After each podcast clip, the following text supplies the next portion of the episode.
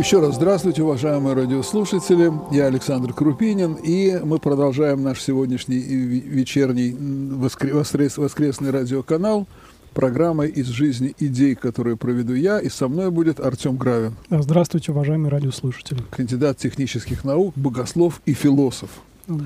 И сегодня мы э, возвращаемся к вопросу о имени, да? И, наверное, сегодня и завершаем его.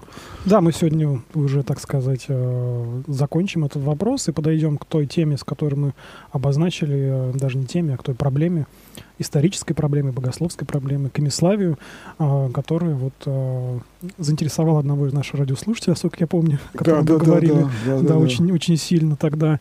И можно эту, к этой теме немножко подойти издалека. В прошлый раз мы тогда говорили от, об важности имени, в том числе для ветхозаветного человека, для новозаветного человека. То есть э, мы видим важность имени в молитве, упоминается оно, да, то есть имя для разных религиозных традиций тоже имело очень важное значение. Мы это проговорили. Разные подходы, подходы, которые больше уповали на имя, то есть пользовались именами, эм, прилагали их э, к различным религиозным практикам или в меньшей степени, которые отталкивались, можно сказать, от э, таких вот э, такой работы с именем. И вот это, эти подходы к имени вот так строго философски оформились во большей части в средние века. Вот средние века, уже такой более позднее средневековье, стало той площадкой, наверное, философской, где три основных э, мнения о том, что такое имена, вообще что такое слово и язык, э, оформились в такие вот три основных направления, которые, в принципе, существуют до сегодняшнего дня, ну, с какими-то такими разветвлениями, можно сказать, уточнениями и прочее. Я говорю о споре об универсалиях, э, которые вот его, конечно, изучают там подробно на там, факультетах и так далее, на теологических, на философских, но сегодня мы должны его очень кратко обозначить, а это можно сделать довольно, так сказать, упростив и грубо обозначив три основных его направления. И вот а, в рамках этих трех направлений, а, вот что такое вообще универсаль? Универсаль — это общие понятия любые. Человек, стол, там, стул. А все эти понятия, они являются общими, так или иначе. То есть мы сложно дойти до какого-то конкретного человека. Даже когда я говорю Александр, а, все равно я говорю об всех, ну, общий Александр некий, да, это имя ваше, но не совсем ваше, да, то есть Александров много. Я думаю, что Александр Крупинин вы не один. Думаю, наверное, есть еще какие-то Александры Крупинины, которые тоже, тоже будут для вас, как бы сказать, в этом смысле э, более частными понятиями, чем общее понятие. Так вот, а, как раз-таки вот эти общие понятия, это, по сути, свои вот эти самые имена, потому что практически все имена являются общими. Такими частных имен, ну, ну я не знаю, это пример очень сложно привести, но можно постараться, конечно, да. Так вот, а, о чем спорили, если в двух словах? Спорили э, три направления. Реалисты, которые говорили, что эти универсалии, так называемые, эти имена общие, имеют реальное значение. То есть они реально существуют. Реально существуют в мире. То есть они имеют статус такого вот ну, что-то вроде идей, да, платоновских, так, это, так это назовем. Продолжение да. платоновской да, традиции. Да, да, то есть это что-то реально существующее, изначально существующее, может быть, Богом заложено и так далее, но существующее. Их оппоненты, такие крайние оппоненты, это номиналисты, которые говорили, нет, это все не так. Что всех этих установленных общих понятий в чистом виде нет. Они очень изменчивые, там, скользящие, будем так это называть. Они очень, они, зависят от контекста, от социальных каких-то проблем. Они зависят от человека, который говорит. Человек как додумывает, придумывает, и человек произносит эти слова, тот язык, которым он пользуется, произносит те имена, которые ему нужны, а, исходя из э, условий, скажем так, которым, которым эти слова и имена произнесены. И третий момент такой а, можно сказать, не, примеряющий, но такой умеренный момент, да, это концептуалисты, которые говорили о том, что эти э, так называемые универсали или общие эти имена, они есть, но есть только в сознании человека. То есть они, а, а, как сказать, существуют, они настоящие, они ну, более-менее стабильны, но они присущи человеку. Ну, в его сознании они как бы заложены, будем так это называть. Вот такие три основных направления, которые в средние века э, оформились в богословских школах, по большей части в католических богословских школах. В православии все-таки, как мне можно, как, я хотя не специалист по византийскому богословию, но все же, э, как мне приходится судить, как я могу судить, все же по большей части доминировала реалистическая традиция, которая признавала реализм неких универсалей, да, неких идей, логосы, там у Максима Исповедник, энергии, которые ну, да, вот если взять, Угу. если взять, э, допустим, спор, паламистские споры Максима Исповедник, ой, Григория Паламы и Варлаама Калабрийского, то ведь это тоже, по сути дела, в какой-то степени можно свести к этим же двум понятиям. Конечно, да. да. Хотя, есть... в общем-то, они не, не говорили, что они номиналисты, реалисты, да, но там такой, такой терминологии не было, но, по сути дела, я думаю, что Варлам, поскольку он был воспитанником западных богословских школ, он принес этот вопрос и в православное богословие. Да, в тот момент уже было активное общение между Западом и Востоком. Это связано было, наверное, с, как мне представляется, с с проблемой, в принципе, взаимодействия католической православной церкви, когда э, папские легаты ездили в Византию, византийцы ездили там, в Италию, разговаривали между собой, рассказывали о своих идеях, и это взаимодействие рождало некие такие вот споры, в том числе в византийской среде. Ну, Варлам Калабрийский так, тем, тем и закончил, он стал католическим кардиналом mm-hmm. в итоге. То есть он уехал в Византию, он вышел, ну, это, спор для него закончился выбором, выбором в сторону, ну, другой традиции, скажем так, которая...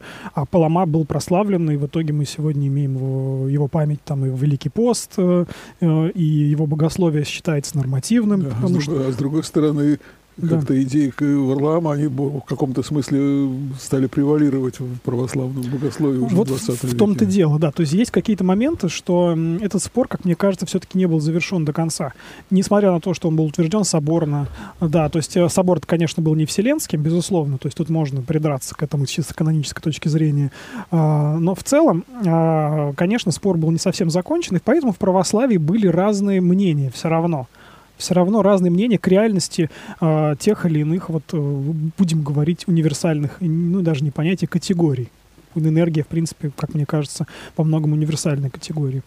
Но э, вот этот спор э, в, средние веках на, э, в средние века на Западе между реалистами и номиналистами, давайте только на них остановимся, концептуалистов мы не будем трогать, потому что там сложный момент.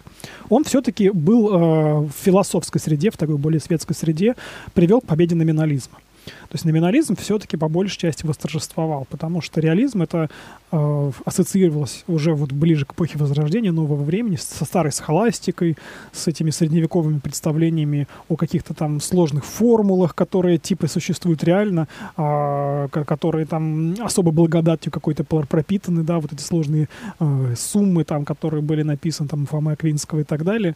Вот. Против этого как раз-таки выступили многие номиналисты, которые уже от, отказывались от этих общих понятий, от этих э, с, с таких вот общих суждений, э, богословских по большей части суждений, и обращались к чистому опыту. Для них был важен чувственный опыт, эмпи, говоря, эмпирик, эмпирика. Кстати говоря, я впервые, когда столкнулся с этими понятиями номинализма и реализма, это был советский философский словарь, который у меня был дома, я был еще школьником, mm-hmm. изучал я этот философский словарь. И там было сказано однозначно, что с точки зрения марксизма-ленинизма номиналисты были более правы. Угу. Это ну да, то есть э, это все вело, в том числе, к марксизму-ленинизму. То есть победа номинализма — это как на самом деле вещь такая определяющая для европейской культуры. Многие традиции, в том числе научные традиции, или э, я уже не говорю о гуманитарных некоторых направлениях, которые возникли в 20 веке, я думаю, что это продукт победы, некой такой локальной победы номинализма в европейской культуре вот э, в ту эпоху, о которой мы говорим, то есть позднее Средневековье, эпоха Возрождения там, и новое время, уже такой ранний, и в том числе не только ранний. Но вот эта а, победа номинализма, она сама в себе закладывала некую такую бомбу замедленного действия.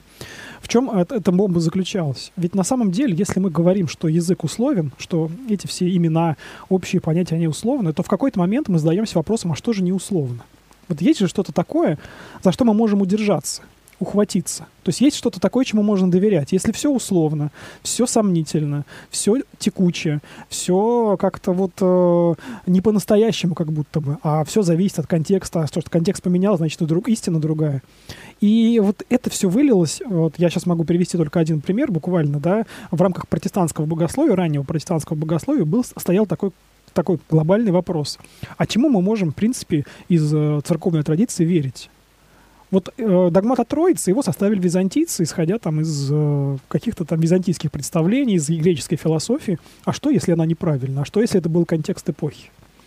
И э, в протестантском богословии это большая проблема была. И она и остается, в, рядом богословов это подчеркивается, э, остается в каком смысле? А во что верить? Как верить вообще в принципе? Можем ли мы верить во что-то конкретно? Вот в, что, э, в, даже не то, что конкретно, а в, во что-то статичное, стабильное. Есть ли что-то стабильное, во что можно точно верить? Не сомневаясь, что это условно, что это контекст, что это какие-то ну, такие вот... На, на, той, на той вера, с другой стороны, да. понимаешь, что человек верит не потому, что кто-то написал написал где-то там, угу. а потому что он как бы вот это, сам к этому приходит и каким-то своим внутренним, внутренним оком, мы уже говорили, как раз о вере-то у нас была передача, что человек как бы сам приходит, он, а, какое, какое-то откровение, без, без, без, без откровения нету и веры, поэтому так ли уж важно, с другой стороны? Да, в этом смысле, с одной стороны, это ну, важно именно само желание, да, само, как сказать, интенция, да, то, о чем мы говорили, когда на, на программах о вере, когда мы обсуждали, собственно, этот вопрос, действительно было важно найти вот этот корень, да, когда мы пытались докапываться, что вот это не вера, это не вера, и мы часто веру путаем, там, не знаю, с сознанием и, и с чем-то другим. Очень много с чем веру можно попутать, но вот и с этой первичной интенцией ее не спутаешь никогда, когда ты просто вот доверяешь и идешь к тому, кому ты веришь. Но с другой стороны, человек все-таки существо немощное, ему нужна и, и какое-то знание, знания, для чего он тогда книжки читает. И догматика стороны, нужна да, в том числе. Стороны, вот. Да. А если ему говорят, э, что эта догматика, она случайна, что вот она греками определилась, например, или она, ну, скажем так, она может быть другой принципиально, вот, а мы сейчас в 20 веке живем, нам нужно там не троицу верить, а четверицу, например, там, или, не знаю, э, вообще, чтобы, как вот, например, у некоторых современных богословов, вроде там постметафизической теологии, так называемой, да, там Джона Капута, э, ну, и прочих-прочих, да, несколько там богословов есть, которые, в принципе, задаются вопросом о том, что, может быть, э, в принципе, Бог — это такая конструкция, скажем так, а верить нужно не в Бога, а в какое-то что-то другое, в некую сущность, там, я не знаю, ну да, то есть... Ну, так опять же, это да. вопрос о словах. Да, то есть вопрос о том, насколько эти слова реальны, насколько слова, в том числе догматические формулы реальны, насколько они а, стабильны, статичны и так далее, насколько они а, присутствуют в реальности вот этот, этот момент, это, это вопрос, он очень э, довольно-таки серьезный, как правило, как кажется мне. Вот. Этот вопрос э, догматический, опять же, да, вот я сейчас, понимаете, такой, получается такой парадокс, парадокс. Я говорю, что он догматически не решен. Но э, решить его догматически, это значит сказать, что догмат э, реален, да? То есть если э, догматически что-то решить, значит, мы признаем автоматически, что догмат как таковой, слово, высказанное в догмате, оно реально, реалистично. Как минимум мы должны читать, что оно не условно в данный момент. Что оно не ускользнет, что оно через год не устареет. Как, например, газета, которая вышла там вчера, через год ее читать, ну, только если я какой-нибудь аналитик э, какого-нибудь общественного мнения там или что-то в этом роде. То есть это не газета. Это что-то такое, что можно сохранить на многие века, как, например, был сохранен догмат об иконопочитании, да, вот так или иначе. Но в любом случае его тоже ставили по сомнению много раз, в том числе и протестанты те же самые, да, и тоже говорили, что там, ну, не знаю, там э, старобрядцы сейчас говорят, что вот, вот вы православные, там у вас э, иконы там неправильные, да, бумажные какие-нибудь там, например, не на твердой поверхности. Вы почитайте какой-то. Да, то, то есть его, тут уже тоже момент такой есть э, довольно-таки сложный. И ну, это, видимо, эта проблема, она вообще не имеет никакого решения. То есть она, ну, то есть она может иметь решение в, в рамках какой-то вот э, чисто юридической. То есть мы, можем там собрать соборы и сказать, что вот так, так и так. Но всегда можно сказать, что, в общем-то, это, это Духу Святому, Духом Святым нам открылось, говорит Церковь, да, когда о соборах. Но, с другой стороны, для этого должен, я, я тоже должен, как человек, поверить, что вот, вот именно этому собору, именно Дух Святой это и говорил. А вот тому собору, который там под дубом собрался, да, угу. Дух Святой ничего не говорил. Да? То есть, по сути дела, потом кто, кто побеждает, тот и оказывается правым, да? Во многом это так, но тут опять же включается наше доверие когда мы говорили о вере, да, то есть я, понятное дело, что меня нет гарантий, да, я, я не гарантирован э, в том смысле, что ну, вот есть соборы каких-нибудь монофизитов, да, например, не соборы, а вот их какие-то решения, вот, или соборы нестериан, они до сих пор существуют. Эти, ну, как мы называем их еретиками, они до сих пор существуют, у них есть свое вероучение. Конечно. И мы можем, если мы вот так вот, э, как сказать, строго упремся рогом, да, как это говорят, скажем, да вот почему, в чем разница между ними, да, почему я доверяю вот этой традиции, а не вот этой. А, и в, в, в этом вот вопрос, да, то есть если мы ставим язык под сомнение, совсем под условное сомнение, то у нас все эти традиции, в принципе, ну, как сказать, выравниваются в такую вот общую, в горизонтальную линию. А Они... А это в языке вся проблема? Ну, не только в языке, но вот язык оказывается здесь важным элементом, как мне кажется, вот как, как таковой. Вот, а, ну, язык... Да, с другой стороны, понимаешь, вот, допустим, э, если брать решение Четвертого, Четвертого собора угу. Вселенского, угу. то армянская церковь не признала э, четвер... решение Четвертого Ватиканского собора, по сути дела, по той причине, что не, не смогли правильно перевести слово «физис». Да, да природы, там были да? проблемы, да. Вот и халкидонские вот, То есть они, халкидонские, да, mm. догматы, они просто его как бы, они поняли так, что это человек, в, в Христе существует как бы два человека, да, mm-hmm. одновременно как бы два человека. Вот интерпретация другая. Ну, то есть просто да, как, как да. перевод, потому что не было хорошего переводчика с греческого языка, это проблема достаточно сложная. Из-за этого происходит церковный раскол, по сути дела, да. То есть, если бы правильно понимали вот слово, если бы это слово как бы было вот на одном языке сказано, и было... Ну, видишь, каждое слово, оно, какое бы оно ни было прекрасное, оно все равно ограничено, оно как вы говорили, что мысль изреченная есть ложь, любая, да, да, и, сл- да слово оно mm-hmm. не может выразить вот полностью все, все и все явление, но где-то как-то вот что-то вот всегда возникают какие-то пробелы, щели там между словом и смыслом, да. Да, но вот, вот здесь э, эта проблема оказалась не только богословской. Я сейчас еще один пример приведу, который кажется, наверное, более показательным с точки зрения даже светских людей, которые тоже могут об этом задуматься. Ведь э, когда мы критикуем все эти общие понятия, абстракции так называемые, да, вот сегодня принято абстракция считать что-то такое вот нехорошее, не настоящее, да, что-то такое выдуманное. Вот для средневекового человека не совсем было так. Это отвлечение, да, вот абстракция от отвлечения, отвлечение от чего? От, от обыденности. Это может быть узрение чего-то чего-то другого. Но вот э, как, как только мы критикуем существование этих абстракций, мы критикуем и э, вообще все, что неосязательно, да, вот в принципе мы такие вот становимся эмпириками в чистом виде, да, то есть для нас реальным оказывается только то, что мы можем, ну, условно говоря, потрогать, да, в, в этом смысле, по факту. Да. Э, и это приводит в начале 20 века к кризису э, совершенно не церковного измерения, а к кризису математики. Потому что все математические формулы, теоремы, э, не знаю, уравнения, э, какие-то там суждения, они все неосязательны. И перед математиками встает большой-большой вопрос. А все, чем они занимаются, это что такое? Это продукт э, их головы. Тогда возникает вопрос, а все ли там здорово в голове, да? вот.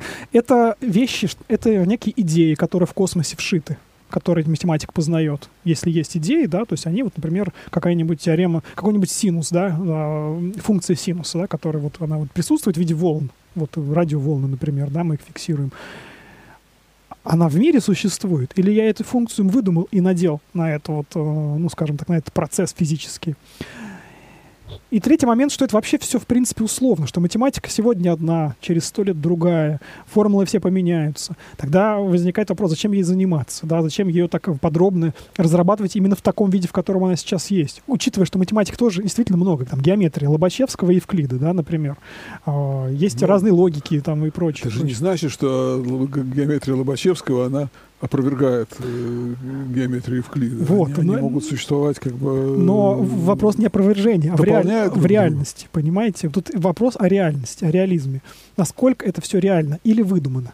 То есть если мы говорим, что все эти формулы случайны, даже не то случайно, э, они, условные. Они не случайно, скорее, да, условные. Вот, условные, что они э, как-то очень не статичны, будем говорить так, что они а, могут э, быть изменены, да, то есть они... Как, синус квадрат плюс косинус квадрат равно единице. Вот, вы сейчас... Бы... Но опять же, это вещь неосязательная. Это вещь не это вещь совершенно, совершенно условная, вообще не существует на свете синуса и косинуса. Вот да. как его невозможно потрогать. Да. Это некое отношение каких-то вещей, да? Более того, не существует а, квадратов. Что квадрат? Круга не существует в мире. Нет, ну, это, да. это, это, это геометрические фигуры. Однако на них построено все. Вот мы да. сейчас с вами разговариваем, на, эти, на этих синусах, там, на этих всех там, рядах Фурье и прочих мы построен наш с вами разговор. Да. Передачи, все эти записи. Вот сейчас мы, если мы выйдем значит, студии... Значит, э, польза в них есть какая-то. Значит, они работают. Самое, самое главное, да, что они конечно. работают. Да, в этом смысле они работают, но а, вопрос как бы остается. Вопрос... Философский вопрос остается, конечно, но практический да. вопрос, мне кажется, совершенно Практически, очевиден. конечно, да, практически очевиден, но вопрос о реальности есть. И конечно. этот вопрос беспокоил очень многих, в том числе многих а, математиков, и советских математиков, да, там вот этот был кружок а, Лузина, Лузина, Да, да, который задавался этими вопросами и который интересовал и наших философов. Вот Алексей Федорович Лосев посещал этот кружок там на Арбате, вот, и слушал. Французские математики говорили, что русские математики, они мистичны. Да, мы, да, мы, то, что мы, мы типа русские реаль... математики были реалистами, Реалист? они были такие более платоновски настроенными по большей части, да. Хотя бы разные математики были, конечно, я сейчас не могу сводить всех в одну кучу, Всегда сваливать. Странно, когда математик мистичный, да, что Ну, ну потому да. что мы, на самом деле, если общаться с математиками, у меня имеется опыт общения, на самом деле для них важно, чем они занимаются. им очень не хочется думать, что то, что они открывают, это условно.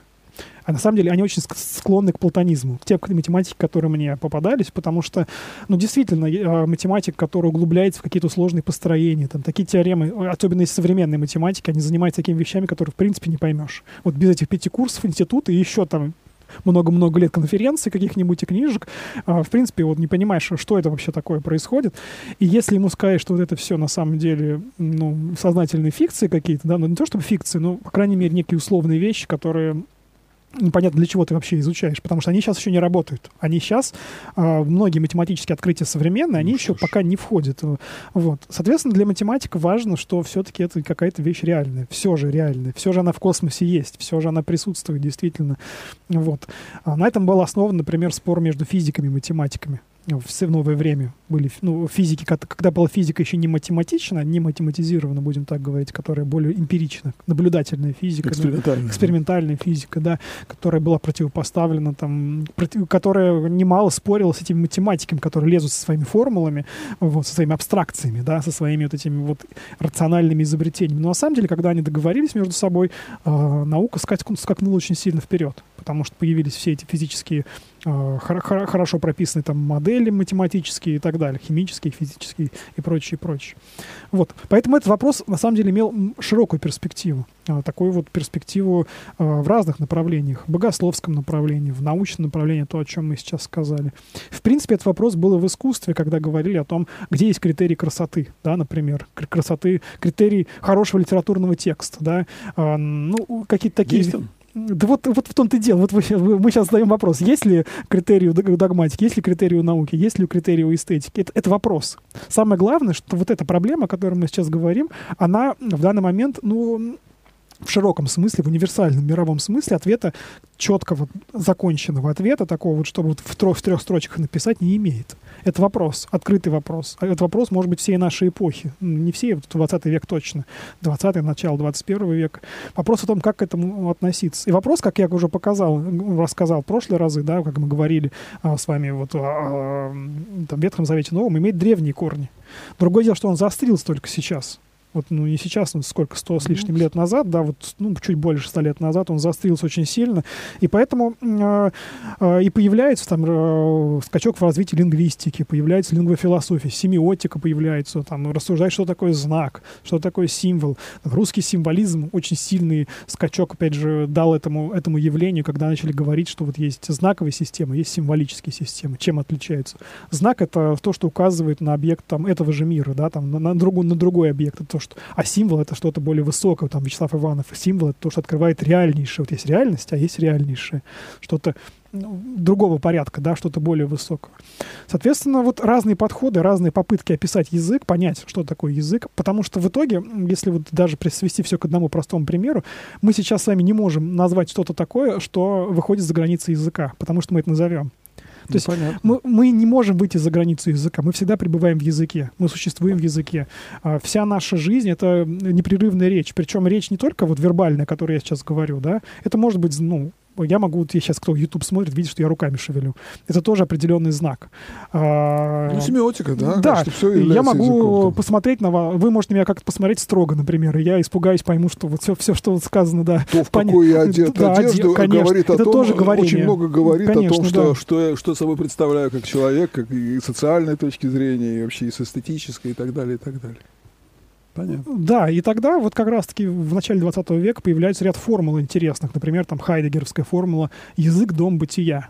Да, то есть он говорит, что язык — это такая вещь тотальная. Вот, если это дом бытия, это то, что бытие заключает в себе. И Витгенштейн, который говорит о том, что границы мышления — это границы языка, да, то есть он совпадает, то есть для него это было важно. И... Хотя, с другой стороны, ну да, если, если, понимать язык в широком смысле этого слова. Конечно, конечно да, конечно, да. То есть да. если... если Тогда а... это, в общем-то, тавтология, граница мышления, граница Да, это, это и есть мышление, это и есть язык, по факту. Вот. Другое дело, что у него вот в его трактате, если вспомнить его логику, философский трактат, э, там был седьмой пункт, о чем э, не следует говорить, о том, э, о том не следует молчать, да? По-моему, так, так это звучало.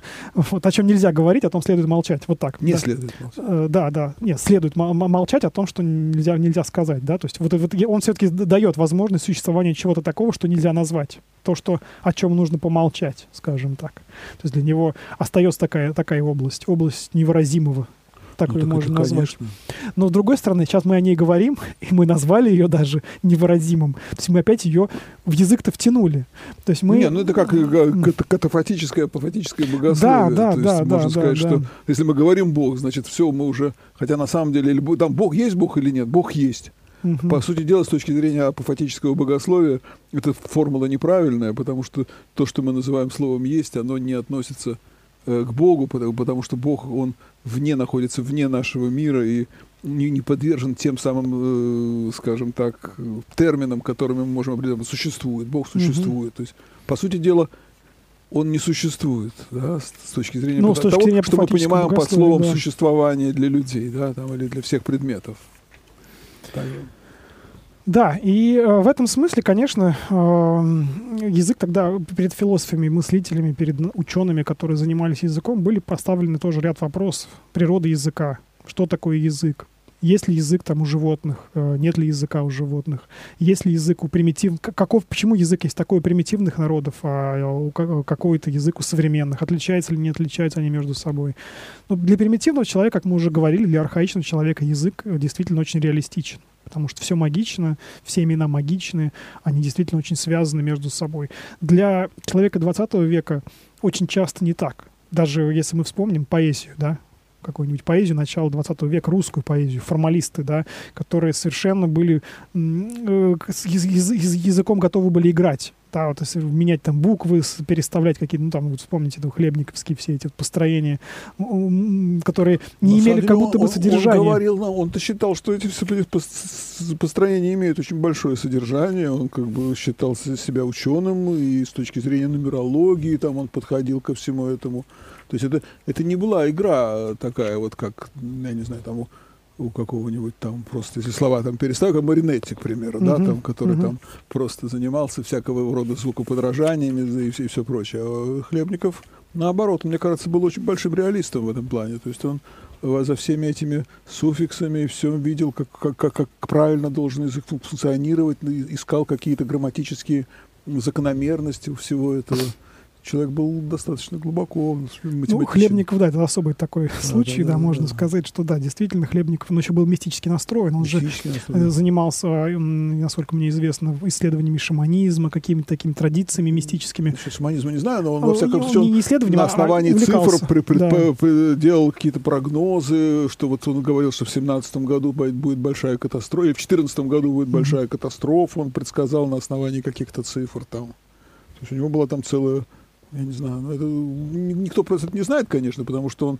ничего этого не записывал в, по, в систематической форме. Он носил в наволочке свои записи, и потом там пытались люди разбирать, которые там, ну, что-то они поняли, что-то нет, как я думаю, 90% и не поняли.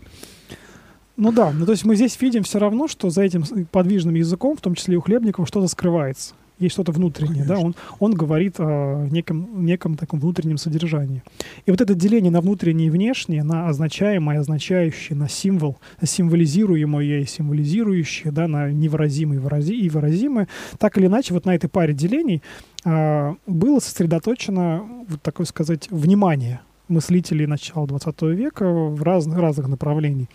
На самом деле, если покопаться вглубже, то это пара невыразимые выразимые, да, там неявленные или явленные, можно так ее представить, она находит уже, как мы уже говорили, основные основания в паламизме. Как раз-таки паламизме был суть неявленной сущности, явленной энергии. Вот на этой паре сопоставлений э, базировался сам весь спор. Поэтому, в принципе, с некими оговорками этот спор можно э, считать продолжением Паламидского спора. Ну, не спора, а э, даже не продолжением, не исторически. Конечно, исторический паламизм не повлиял ни на европейский... Ну, как бы это, тут, да. вопрос возникает. Ну, тут возникает. Общий вопрос, он, да, он, да. он и у Аристотеля возникал да, да, косвенный Платоном, вопрос, да, да. То есть это вопрос, это как бы продолжение общего того спора, о котором Конечно. мы говорили. В том числе он воплотился в паламизме, в том числе. Да. Вот. А в, в России мы сейчас чуть попозже скажем, он воплотился в другом споре, да, в Эмиславском споре, который, к которому можно было тоже подойти. И еще один момент, который я хотел бы сказать в, в контексте вот этого разговора о начале 20 века.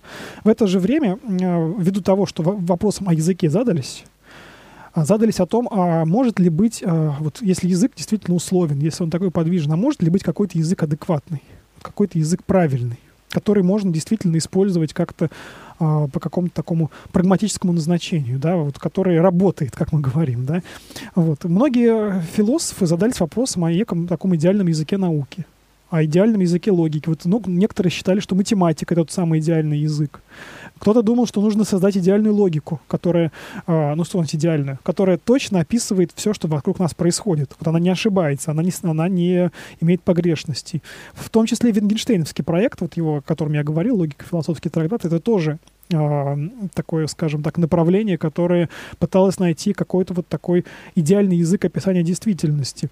И э, можно было там с разных позиций посмотреть, с позиции полезности, с позиции истинности, с позиции там, с разных позиций, так или иначе, это оформилось в поиске какого-то такого, ну, как я сказал, идеального языка, да, так я это назвал. С другой стороны, мы увидим результаты этих поисков, они технически воплотились как минимум в одном примере, который я бы готов привести, это языки программирования. В итоге языки программирования, те люди, которые изобретали програ- первые языки программирования, то, чем сегодня мы все живем, у нас программированы все компьютеры и так далее, а, они были вдохновлены как раз этими поисками. Они создали яз- тот язык описания, который способен был повторить действительность, ну вот, например, в компьютере на экране компьютера. Да, но все-таки при всем при том, конечно, невозможно сравнить как бы э, широту охвата явлений языка программирования и языка человеческого. Да? Но с другой стороны, вы открываете монитор, и вы видите там все. Ну, практически все. Вы можете посмотреть там видео, увидеть всех возможных людей. Вы можете посмотреть любое кино. Вы можете окунуться в любую информацию. Нет, ну, и это вы получаете, исходя из того, что там правильно расставлены коды компьютерные, понимаете? Да. То есть э, на самом деле э, эти ID-поиски были вот в, в этом направлении, они дали свои плоды, определенные научные плоды, так или иначе. И э, вот как раз-таки вот в этом контексте, все, что мы сейчас обрисовали, в контексте всей этой эпохи в России происходит, э, наверное, очень важное, одно из самых важных богословских событий, которое, почему я его считаю важным, потому что споров, таких глобальных споров, догматических споров в России, на истории, в истории России, ну, практически не было. То есть были в Византии Вселенские соборы, там были паламидские споры под позже-позже немножко. А в России все было не то чтобы тихо-мирно, да, были, конечно, там свои... были споры за обрядов.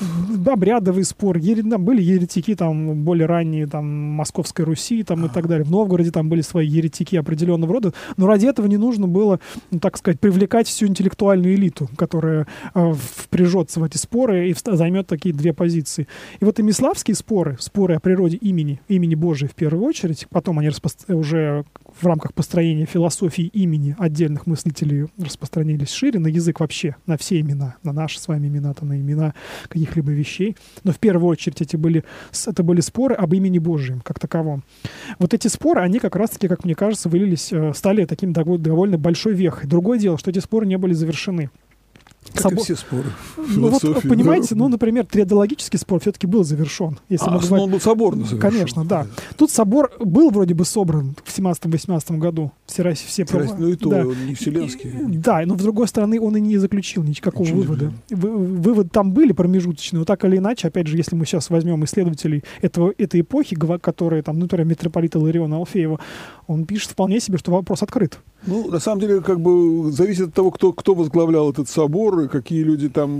э, Естественно, что поскольку очень большое влияние было у митрополита Антония Храповицкого, Мгм. и Который занимал там который позицию. явно, то есть причем очень от- от- откровенно антиемиславскую позицию он занимал, и там, ну и Тихон, патриарх, будучи, тоже занимал антиемиславскую позицию, то, скорее всего, было совершенно очевидно, что, может быть, в более мягкой форме, чем постановление Синода, но, тем не менее, все равно это было бы принято антиемиславское.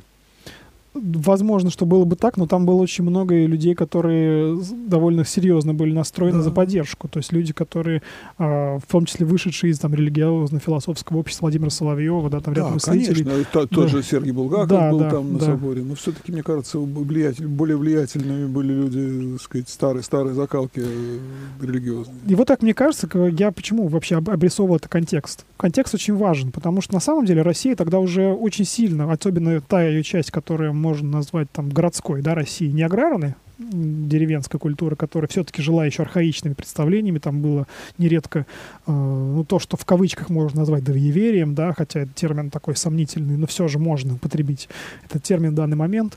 А, вот, а, так или иначе, в городской среде э, уже э, влияние вот этих вот тенденций, о которых мы говорили, европейских тенденций, было очень сильное. Очень сильное. И с другой стороны, э, монашеская традиция, традиция, молитвенная традиция, православная традиция, она все же жила таким вот реалистическим представлением, реалистическим пониманием языка, потому что действительно э, это более такое старое, более архаичное, более средневековое представление, что ли. И, кроме того, это выходит из самой э, практики монашества. Вот. И это, это оформилось тогда, вот когда, когда это оформилось в книгу, да, книгу, э, книгу схемонаха Илариона. э, на горах Кавказа, поэт, это вызвало такой взрыв. Почему? Да потому что он изложил свою практику, свою реальную практику. Вот он молится, и у него он видит, что в имени Божьем, когда он его произносит, присутствует Бог. Ну, не то, что видит, я сейчас это говорю, опять же, Ну да, конечно. на своем языке видит. Он чувствует, что призывая имени Божие, он говорит имя Божие, произносит там имя Иисуса Христа. Он видит, что э, в этом произношении Бог присутствует, именно в молитвенном произношении. То есть не в таком случайном, как, да, а вот именно в молитвенном произношении. И это несколько взрывает общественность, церковную общественность. Почему? Да потому что в этом моменту уже было привычно считать, что язык — это вещь условная во многом. Это э, как бы с образованием впитывается. Это не то, чтобы человек как бы э, уперся рогом, да, и стал сопротивляться, как сказать, э, вот очевидным вещам. Вот монах молился, молился. Нет. Просто культура уже была сформирована такая, которая не могла принять этого.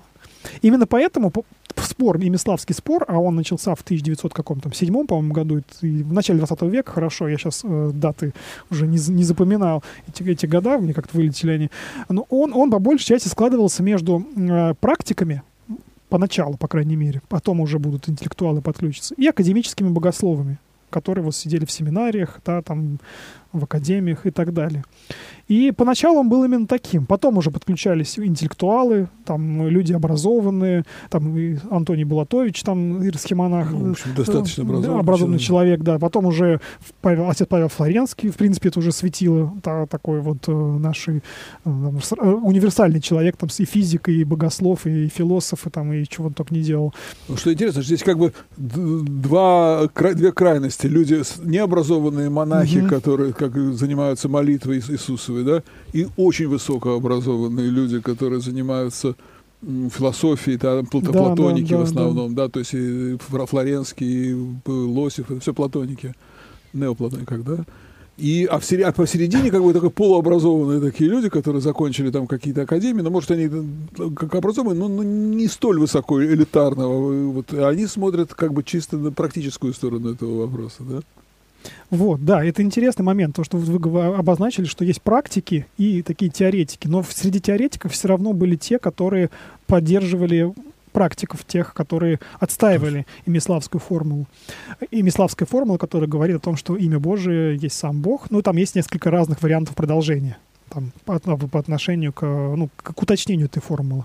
Но в имени Божьем присутствует Бог. Если мы упростим ее, конечно, не так звучало, но имя Божие есть Бог, но Бог не есть имя. Можно так ее вот э, кратко рассказать. Но это уже такая интеллектуальная да, развитая формула, формула, развитая да. формула, на самом деле. Но изначально, конечно, про- говорилось просто, об что конечно. в имени Божьем есть Бог. Так или иначе, или имя Божие есть Бог. То есть вот такая формула, которая заключает в себе, что имя живет э, божеством. То есть Бог есть в имени, в любом случае, в его. Это исходило из практики. А, сопротивление было разное. На самом деле там очень было много трагических событий. Э, изгнание монахов Сафона, там, говорит, вот пожарным, пожарным шлангом, там, да? Да, да. В итоге они там разбрелись потом по России, кого-то там лишили сана, там, да, очень много таких сложных перипетий, которые, мне кажется, темное пятно, на самом деле, в истории России. Uh, были истории, когда там спорили, например, писали на бумажке имя Божие и говорили, ну что, это всего лишь там и рвали, например, или как-то там, не знаю, там по-разному да. А, относились ну, к этой бумажке, потому что это бумажка всего лишь, да, потому что это всего лишь там чернила на, вот, на бумаге. Ну, тут надо как бы вот э, смотреть, понимаете, вот э, как отец Сергей Булгаков очень подробно пишет в своей книге «Философия имени», э, что, по сути дела, имя Божие – та же икона, да, то есть вот как mm-hmm. икона надо смотреть, относиться, вот, что такое икона, это, это тот же вопрос, который был в иконоборчестве, и споры иконопочитателей и иконоборцев, то есть икона это же не э, реальное присутствие как бы вот этого в иконе, да? То есть это тоже как бы другая уже крайность. А это как бы некий символ, да, и какое как бы прикосновение или как энергия, вот то, что, если говорить да, паламистским да, языком, да, то есть проявление да. энергии Божьей. Да? да. И что и имя, по сути дела, поскольку и икона, она тоже обязательно включает в ее написание, да, что икона это сама по себе символ. И то же самое имя Божие, это тоже икона, как бы, вот. И относиться к этому нужно. Мы не относимся к вот икона у нас висит здесь, мы не относимся к ней как к божеству, да? Мы понимаем, что это изображение, ну и мы в то же время не относимся к этому как просто как к фотографии. Вот висела бы здесь фотография. Да, то есть да? можно повернуть ее, повернуть как ногами там ну, и прочее, да. Что здесь есть некое прикосновение к тому, кто здесь представлен на этой иконе, да? Вот некая его энергия, да, она вот, ну, это вот паламийский вопрос, как бы он в своей, в общем-то, ничем не отличается, по сути. Вот мы видим, что мы же сказали, что вот проговорили недавно, да, что э, это спор, даже не спор, это вопрос такой древний, да, далеко уходящий своими корнями. Вот сейчас вы как минимум перечислили уже три э, соединяющихся между собой э, спора, да, споры иконоборцев, иконопочитателей – а там было о чем спорить, потому что иконоборцы появились не на пустом месте. Конечно. Они появились как раз как реакция на то, что иконы стали уже совсем, ну, как таким самоценным, да. Когда там скорябывали краску. Да, в, в причастии, да, да. Какие-то, да, да ну... в причастии, что а, ну, в, в, в чашу, да, в чашу добавляли краску с икон, с особо чтимых, потому что они более святым делали причастие, да. Ну, да? Это, конечно, уже профанация. Конечно, да, то есть и, и, как, это, это крайность, крайность обряда веры, будем так это да. называть, или икона вере уже, можно так это назвать. С другой стороны, э, появляется как реакция иконоборчества, это иконопочитание, вроде как э, средний путь занимает, ну, по крайней мере, так она себя декламирует. Вот. Паламитские споры, все то же самое на самом деле, ведь обвиняли паламитов в том, что они создали себе нового бога энергию. Теперь энергия — это отдельный бог. Вот, а, а самоценный, то есть действие бога — это отдельный бог, которому можно поклоняться. И здесь такая же логика. И, и э, те, кто сопротивлялся имиславцам, тем монахам, которые проповедовали имиславие, они говорили, что вы себе нового бога создали. Вы поклоняетесь э, Троице имени. и имени отдельно. Потому вот что... Я тут смотрел на днях, э, когда готовился к нашей передаче, Алексей Ильич Осипов, mm-hmm. ему задают вопрос на Ютубе, ему задают вопрос, вот как вы относитесь к имиславским спорам, он говорит, ну как же к этому можно относиться? Это ересь. Э, вот э, Флоренский пишет в своей книге, что теперь, к сожалению, поклоняются не имени Божьему, а самому Иисусу, что неправильно. То есть вот он считает, что надо поклоняться имени Божьему, а не самому Иисусу Христу. Я не знаю, в какой книге он это... Да, я, честно говоря, сейчас сходу Сейчас не, сложно не, сказать, не может, сказать, что-то в каком-то контексте, ну, так без контекста вырвано. Я не думаю, что отец Павел Флоренский вот такую вот идею мог выдвигать. Ну, это контекст, мне кажется. Там должен, должен иметь, конечно. конечно. Если бы это написал какой-нибудь протец-монах, я бы мог бы да, ну, вряд ли, Просто Флоренский слишком, слишком умный человек, человек да, вряд ли бы он допустил такие оплошности. Хотя я ничего не, не могу отрицать. Конечно, надо просто найти, надо эту, найти эту цитату да. и посмотреть. Он не дает, что... к сожалению, ссылки, он просто говорит так. Ну, вот есть разные, даже среди современных богослов. Вот вы приводили Алексея Ильича Осипова. А митрополит Иларион Алфеев, э, человек, который занимался ими славием, а, говорит несколько иные вещи. Он, он, он, может быть, несколько не, не, не так сказать, не утверждает четко, строго, да. Он говорит, что этот вопрос нужно обсудить его нужно довести до ума, да, так как минимум вынести хоть какое-то суждение, законченное суждение, потому что он в данный момент является таким открытым. То есть хочешь верь так, хочешь там поддерживай ими, хочешь не поддерживай ими. То есть это остается на выбор, ну, такого вот, э, с точки зрения догматики, это остается, этот вопрос остается нерешенным, открытым. Э, в этом есть что-то что положительное. Может быть и хорошо. Может быть и хорошо, действительно, потому, потому что... что... Иначе мы будем устраивать очередной э, раскол. Да, конечно, появится и Миславская православная церковь, и такая имя какая-то против, против, ну, имя борческое, назовем это таким термином, да. да. Вот.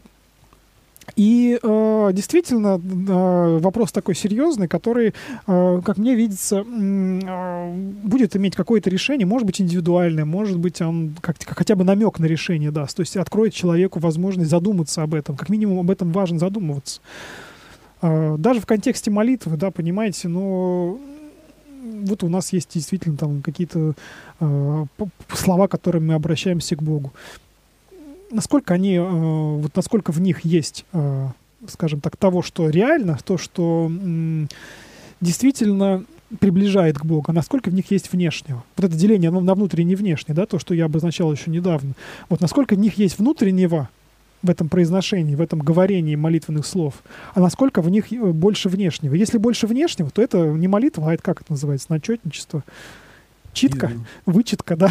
Ну, вот. Как бы надо см смотреть, что, что у нас, когда, когда мы молимся, что у нас стоит за этим, если мы просто вот, читаем вот, какое-то вот, слово, вот, да. не вдаваясь в него под, как глубоко, а просто так читаем там то, конечно, это будет э, начетничество. Если мы как бы действительно обращаемся и пытаемся за этим именем увидеть реаль, реально, реально то, что существует, да, или говоря языком катафатического богословия, да, mm-hmm. Бог, то, конечно, это будет... То есть, я не знаю, насколько важно в данном контексте, вот, чтобы было какое-то э, определение соборное на эту тему, потому что что от этого изменилось, по сути дела?